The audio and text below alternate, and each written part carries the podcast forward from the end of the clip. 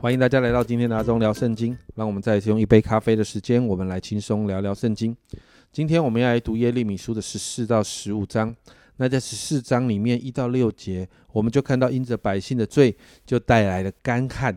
那这个干旱带来的惨况，我们就看到不仅是人没有水喝，而且因为没有雨水，土地就干裂了，甚至草长不出来。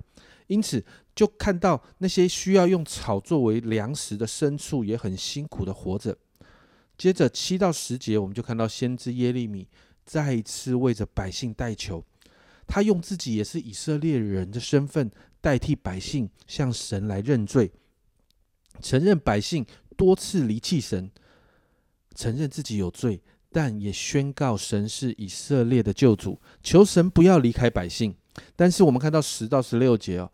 其实经文里面，我们就看到神对于百姓极度的失望，甚至要先知耶利米，你不要再为百姓祈求了。神提到，不仅仅不听百姓的呼求，甚至连百姓要进食祷告的时候，他也不要听。神指责啊，当地的先知啊，那个时候的那些假先知，他所发出的那些假假预言，甚至神定义要审判的时候，先知们其实不断的啊提出神要审判的时候。这些假先知仍然对国家社会发出那个会有平安、不会有这些审判的信息，因此神说，不单单要审判这个土地，更是要审判这些发假预言的先知。那最后呢，十七到二十二节，先知耶利米在与神之间的这个互动当中，他心里忧伤哦。十七节这样说：“你要将这话对他们说，愿我。”眼泪汪汪，昼夜不息，因因为我百姓受了裂口破坏的大伤。耶利米哀伤的为着百姓向神呼求，承认百姓的罪恶，承认百姓得罪了神，持续求神不要不要撇弃百姓。他宣告神才是大有能力的神，他祷告愿意持续的等候神。但是到了十五章一到四节，神再一次提醒耶利米，你不要再为百姓代求了。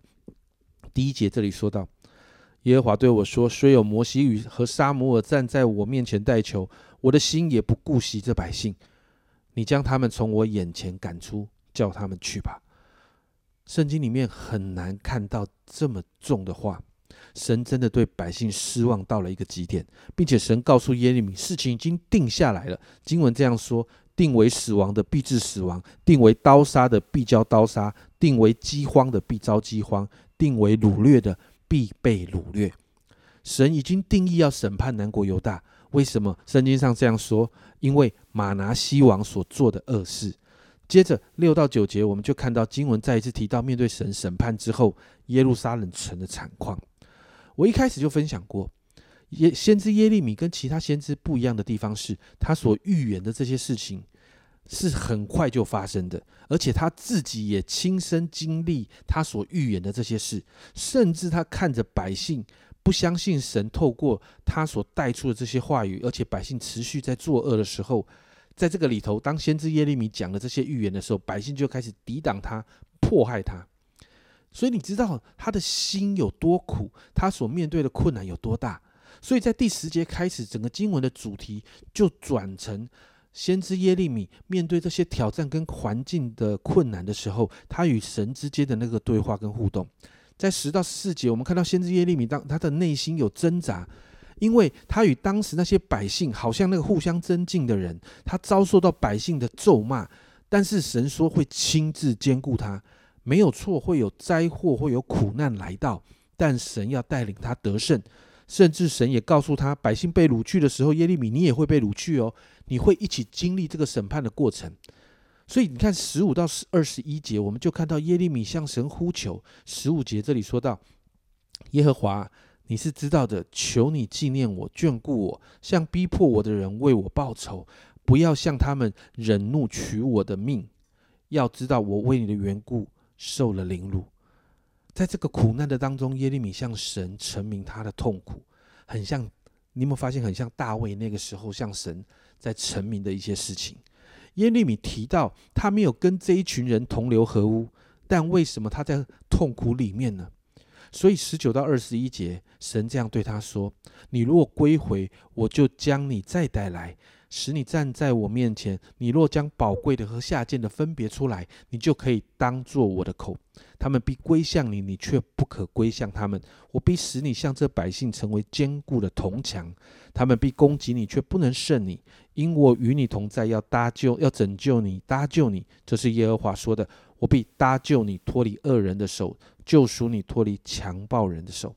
实在提醒耶利米要分别为圣。虽然在这个环境的里面要分别为圣，不要同流合污，这样神就会拯救他，救他脱离恶人跟这些强暴人的手。今天我们再一次进到耶利米这个角色里面的时候啊，我们真的可以感受到他的无奈跟痛苦，因为他就活在这一群正在罪恶当中的百姓当中。神指责百姓的所有事情，耶利米一点都无法反驳，因为他亲眼见到。因着百姓的罪恶所带来的审判，甚至先知耶利米也跟这一群百姓一起经历。更辛苦的是，当他成为先知，成为神在地上的代言人的时候，他向百姓发出这个悔改的信息的时候，百姓不但不听从，还与他敌对，甚至迫害他。我们之前读到，在先知以赛亚的时代，以赛亚是发的预言是一百多年之后，但以赛亚却是在西西家王那个年代。那个时候，百姓还愿意归向神，但先知耶利米完全不一样。他在一个罪恶的时代，他发出这样的预言，甚至他亲眼看到这个预言的成真。所以你可以想想，先知耶利米的心有多痛苦吗？